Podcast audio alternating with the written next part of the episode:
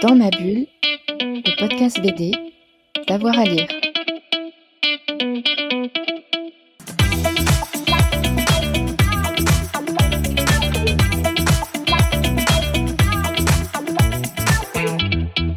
Bonjour à tous et à toutes, bienvenue dans ce nouvel épisode de Dans ma bulle, votre podcast 100% BD avec avoir à lire. Aujourd'hui, on vous propose de découvrir une jeune maison d'édition 5 ans cette année, c'est jeune encore, mais déjà une cinquantaine de titres au catalogue avec euh, des grands noms, hein. excusez du peu, Jack Kirby, Will Eisner, Warren Ellis, Alan Moore, Jeff Lemire ou bien encore Garth Ennis, et encore, ça ce sont les grands noms, mais il y a tous les autres noms à découvrir, et pour nous en parler, j'ai le plaisir d'accueillir Michael Jérôme, directeur de Comics Initiative. Michael, bonjour Salut Jérôme Est-ce que tu peux me donner un petit peu les débuts de l'histoire? Il y a 5 ans, vous créez la structure, c'est en 2017, J'imagine qu'il y a une petite histoire avant et puis il y a une histoire de création.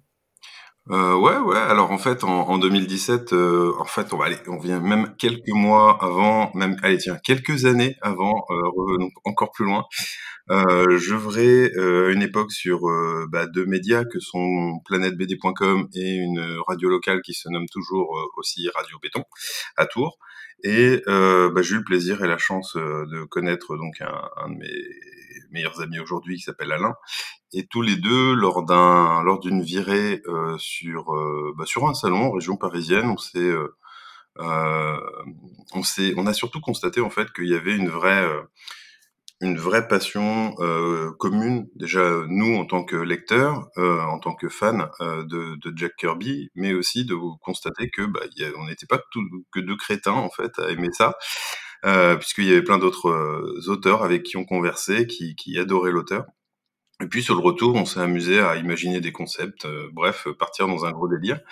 Et, euh, et l'idée ensuite a été rapidement de se dire que, bah, à l'occasion du centenaire de Jack Kirby, donc qui, qui était donc en août 2017, on aurait euh, la possibilité peut-être d'imaginer un livre euh, dans lequel on demanderait euh, bah, des auteurs, des dessinateurs, des scénaristes, des gens venant même d'ailleurs, d'autres médias, mais qui pourraient aussi être influencés par Jack Kirby.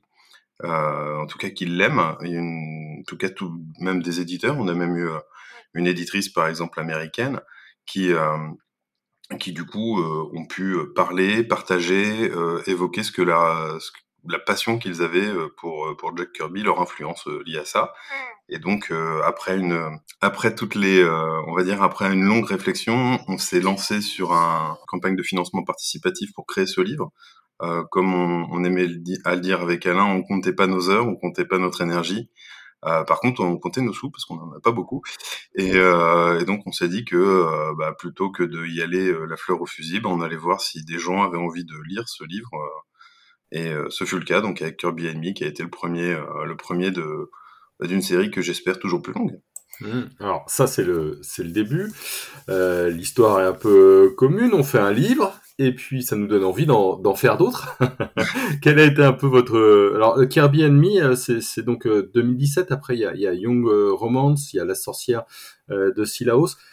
à quel moment vous vous êtes dit ok on a fait un livre maintenant on va faire une maison d'édition? Euh, bah, en fait, je dirais qu'une pierre, euh, enfin une maison d'édition, ça se bâtit une pierre euh, après l'autre. Donc euh, là-dessus, on a, bon, en fait, j'ai presque envie de dire, c'est d'un projet à l'autre en fait qu'on a construit les murs qui font une fond, qui permettent la fondation de, Comics Initiative. Au départ, avec l'envie de continuer à explorer les titres de Jack Kirby qui étaient restés inédits en France, malheureusement comprenant pas toujours pourquoi. Ce fut le cas, euh, enfin, ça fut la raison pour laquelle on s'est dirigé vers Young Romance. Derrière, euh, on a eu l'envie euh, bah, de, de, lancer par exemple un artbook euh, autour d'un auteur euh, qui s'appelle Laurent Lefebvre, l'auteur de, de, Foxboy. Mmh. Au départ, l'idée c'était principalement de, bah, de réunir des dessins, de qui partagent. En fait, c'est un c'est euh, quiconque a, a, rencontré Laurent sait que c'est quelqu'un euh, de passionnant et de passionné donc euh, qui, partage, qui permet de partager énormément de choses.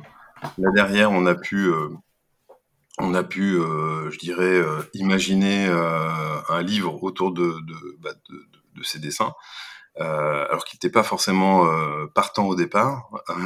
puis ensuite, on est venu à imaginer je dirais, d'autres créations, donc que ce soit lié avec, par exemple, Namta avec Aurélien Ducoudray et Adam, puis d'autres avec les contes du givre avec Jocelyn Billard, puis d'autres envies à nouveau d'explorer toujours des titres dits, dits patrimoniaux, avec que ce soit Women's Comics, Sky Masters,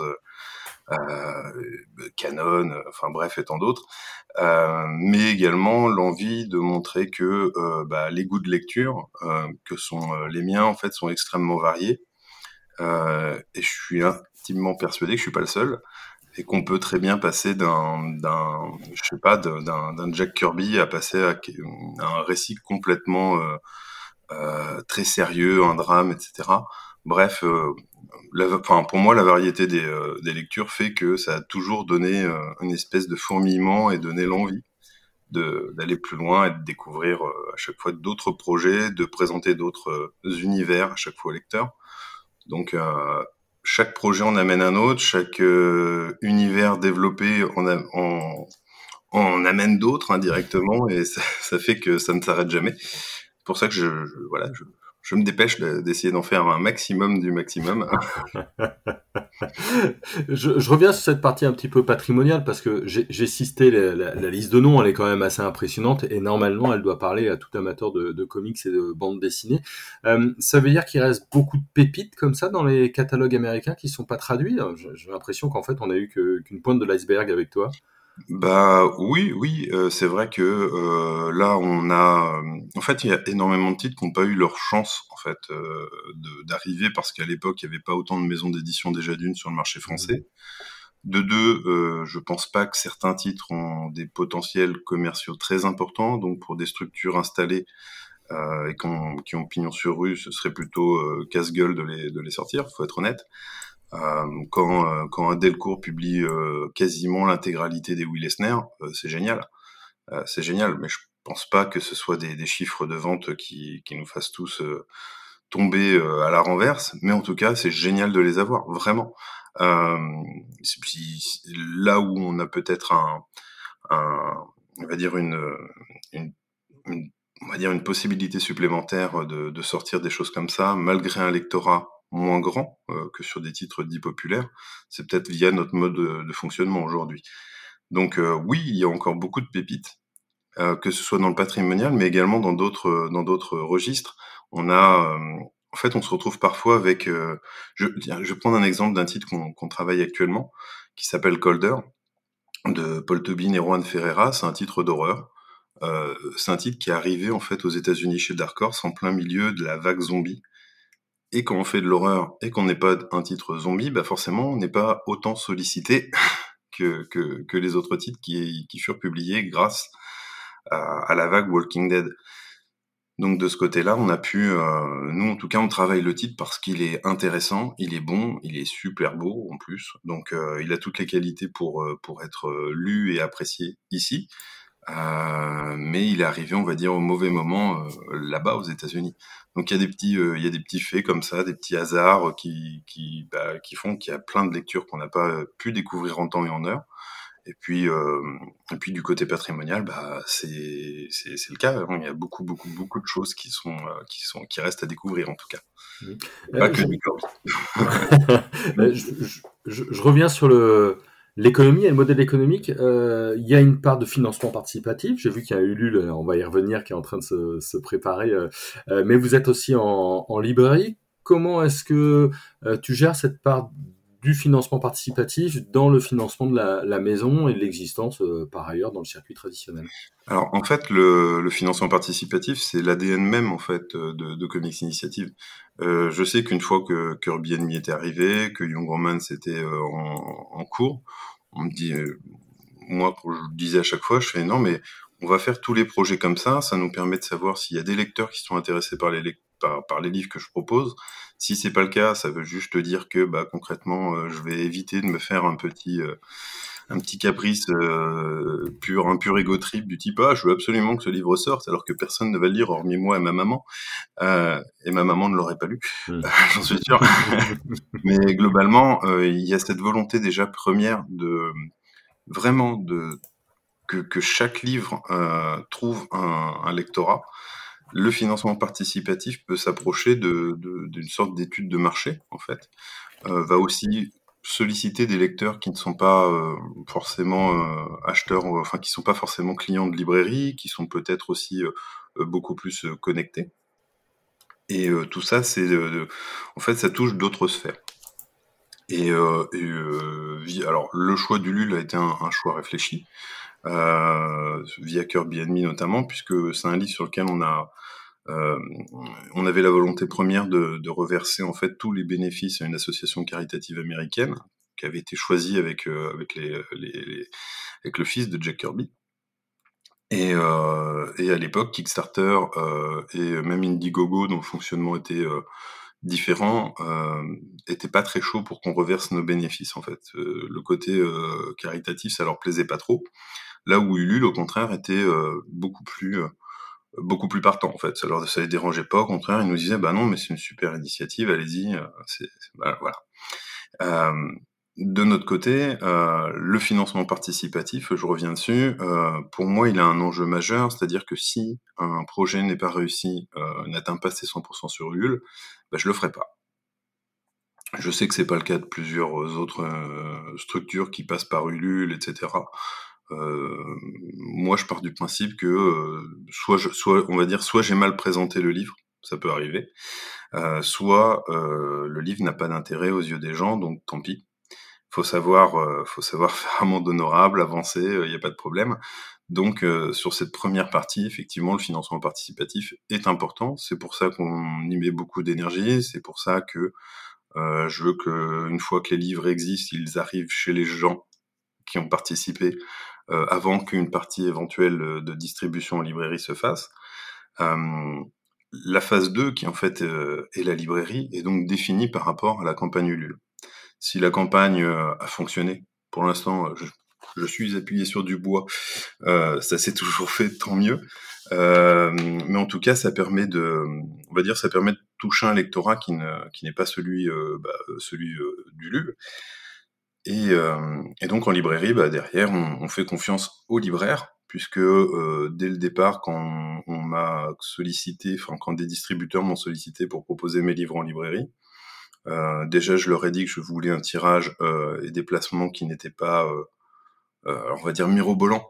C'est peut-être pas bon. Hein le mec refuse un éventuel carton. on est plus. Ce que je veux dire, c'est que je refusais en fait plusieurs critères. Le premier, c'était que je ne voulais pas que les livres soient distribués via Amazon euh, directement.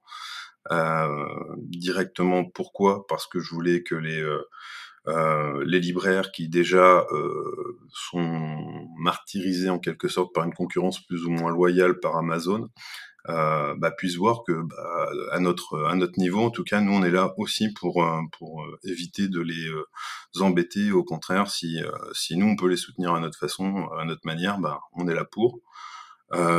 après, indirectement, on peut, comme on peut le voir, les, toutes les livres sont référencés sur Amazon. On peut commander un livre Comics Initiative sur Amazon, il sera pas livré. Voilà.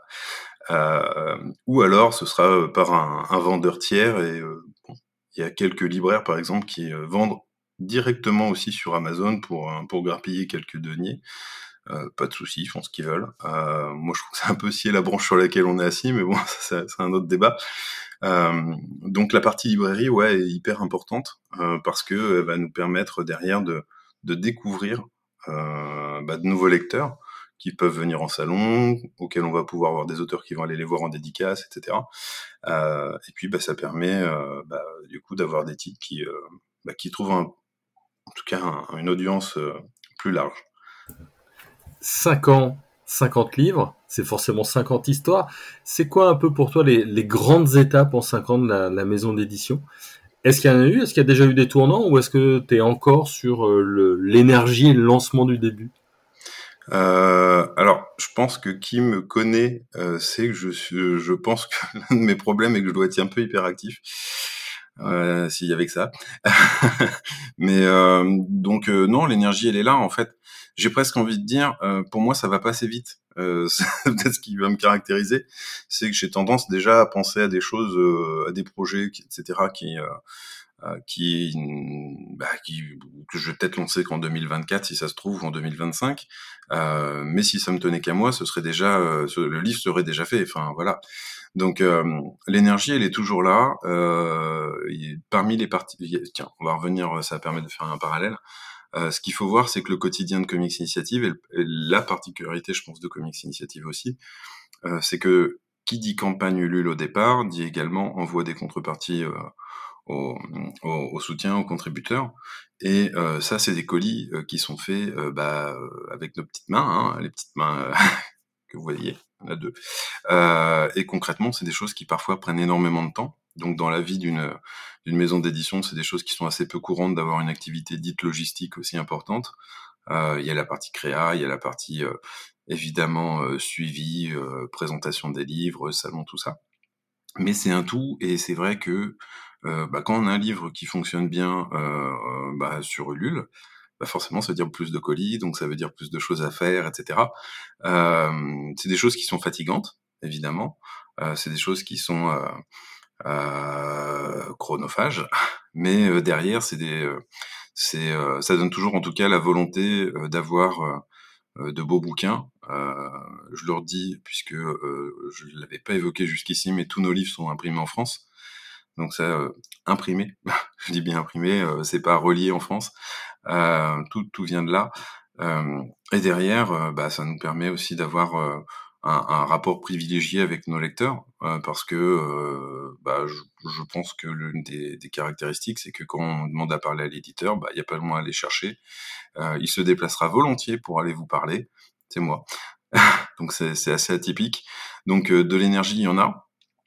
Euh, il y en aura, j'ai envie de dire, j'espère toujours, en tout cas jusqu'à ce que mort s'en suive, évidemment. Euh, mais euh, la volonté, en tout cas, de, de pouvoir proposer un, un contenu euh, varié et différent fait qu'on, en fait, moi, je me lasse pas. J'ai presque envie de dire, euh, les, les, seules choses qui peuvent euh, nous faire perdre de l'énergie, c'est quand on a envie absolument de travailler un titre et que malheureusement il part chez un chez un collègue. Bon, c'est comme ça, euh, c'est pas grave en soi, euh, c'est de bonne guerre comme on dit.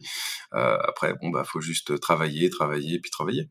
Moi, je pars du principe que la meilleure des, des récompenses s'obtient avec le travail, donc voilà du boulot, du boulot, du boulot. Et puisque tu parles de financement participatif, il y a du boulot euh, qui, qui t'attend, puisqu'il y a l'intégrale de la série culte de Bone qui arrive. J'ai vu que euh, le Ulule était en train de se, se, préparer. Ça va être quoi ce projet? Euh, Et puis ça commence quand? Alors, euh, bah, je vais répondre d'abord à la deuxième partie de la question.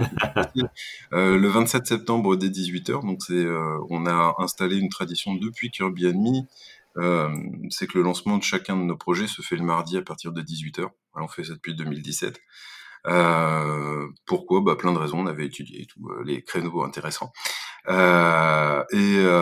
en fait, celui-ci, pour nous, c'est un, peu un rendez-vous. Donc avec Bones, c'est vrai qu'on on réfléchit depuis un moment à quand lancer cette campagne. on en parle depuis un moment. Et, euh, et on, on s'était dit que euh, vu qu'il a également euh, d'autres d'autres projets en cours, notamment euh, un pour euh, pour le label 619, le temps qu'il le termine, en tout cas, on voulait qu'il prenne un maximum d'avance de ce côté-là pour pas pour avoir plutôt de la disponibilité pour pour dessous. Euh, dessous, du coup, c'est euh, un récit mêlant histoire, euh, steampunk, horreur, on peut le dire, enfin, plutôt horrifique à la Lovecraft, on va dire. Euh, qui va vous emmener dans différents lieux euh, assez euh, assez différents. De, ce qui va être hyper intéressant, c'est qu'on a un univers visuel très travaillé de la part de, Bones, une histoire qui était restée incomplète, puisque à l'origine la série avait eu droit à deux premiers tomes publiés via un Feu Sandaway, euh, qui était un éditeur qui faisait ce qu'on appelait de l'édition un peu à la, comment s'appelait déjà, My Major Company, euh, donc on pouvait soutenir l'album un peu comme on va dire c'était les prémices du pour euh, pour être transparent euh, peut-être un peu plus clair. Après je, bon je dirais ils ont été un petit peu noyés peut-être par leur fonctionnement etc il y a eu peut-être des choses des, des, mauvaises décisions prises. Ils se battaient un petit peu tout seuls voilà comme on pourrait le dire. Mais en tout cas il y a des choses qui étaient très intéressantes qui étaient publiées dans leur dans leur catalogue dont Bones avec dessous qui, euh, qui proposait une série qui était euh, euh, extrêmement d'une intéressante, bien fichu et qui donnait grave envie quand même de, découvrir la fin. donc en fait, le, le, projet qui est donc lancé le 27 septembre réunit les deux premières publications donc via Sandaway, on va repasser dessus. C'est-à-dire que globalement, il y a des ajustements qui sont faits, ne serait-ce que le lettrage va être repensé. On va refaire des petits tours au niveau des textes, etc., ce genre de choses. On va recorriger ce qui est à corriger éventuellement. on va essayer de remettre tout ça bah, de belle manière, en tout cas dans une belle édition.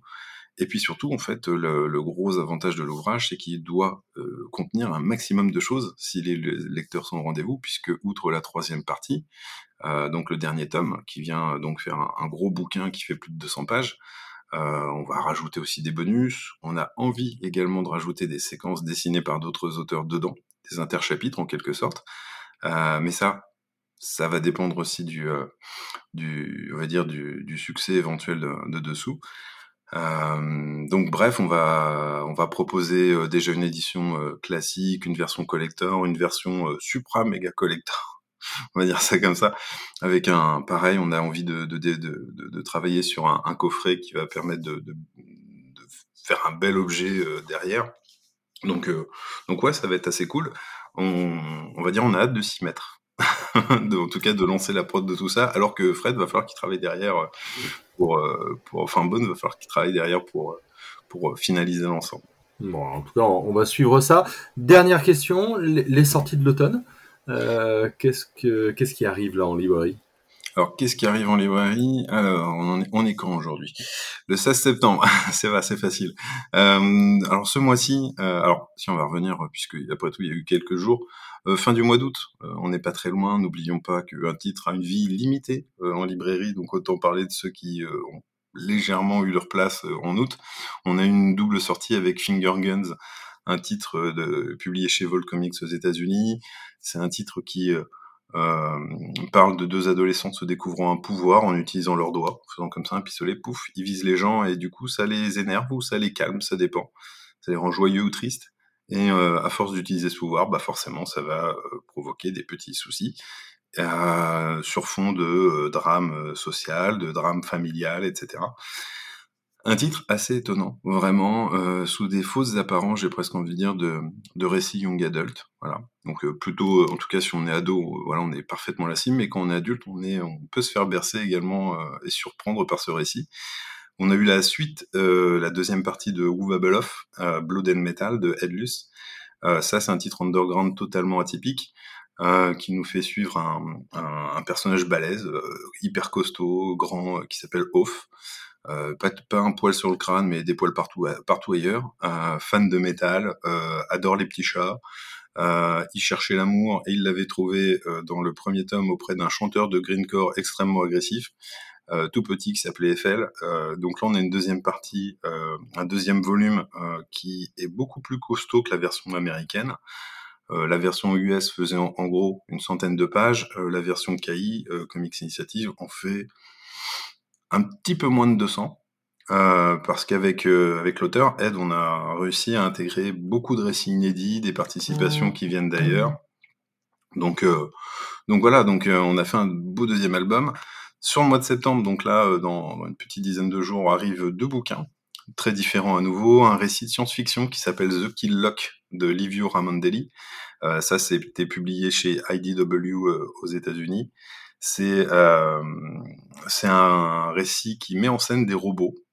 Alors, on va dire euh, visuellement, pour, ça pourrait évoquer des comics type Transformers, sauf que là, on a plutôt un thriller complètement ouf avec une, un, on va dire une bonne fin qui, qui tape bien.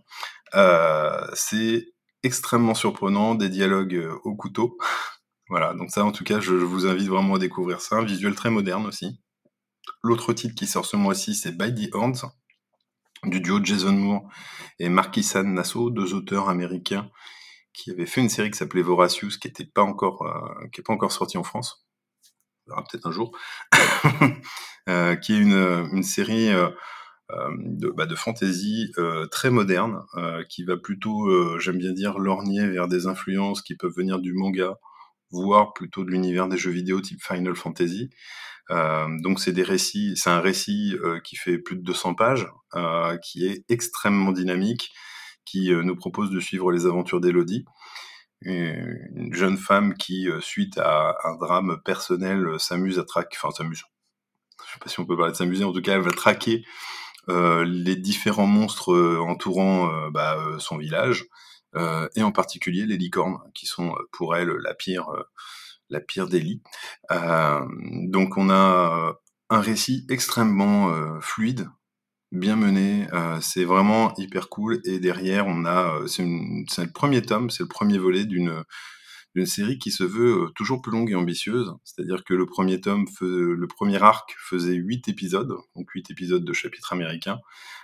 pour le deuxième, les auteurs partent plutôt sur une douzaine d'épisodes, donc un volume qui risque encore d'être un peu plus grand un peu plus long.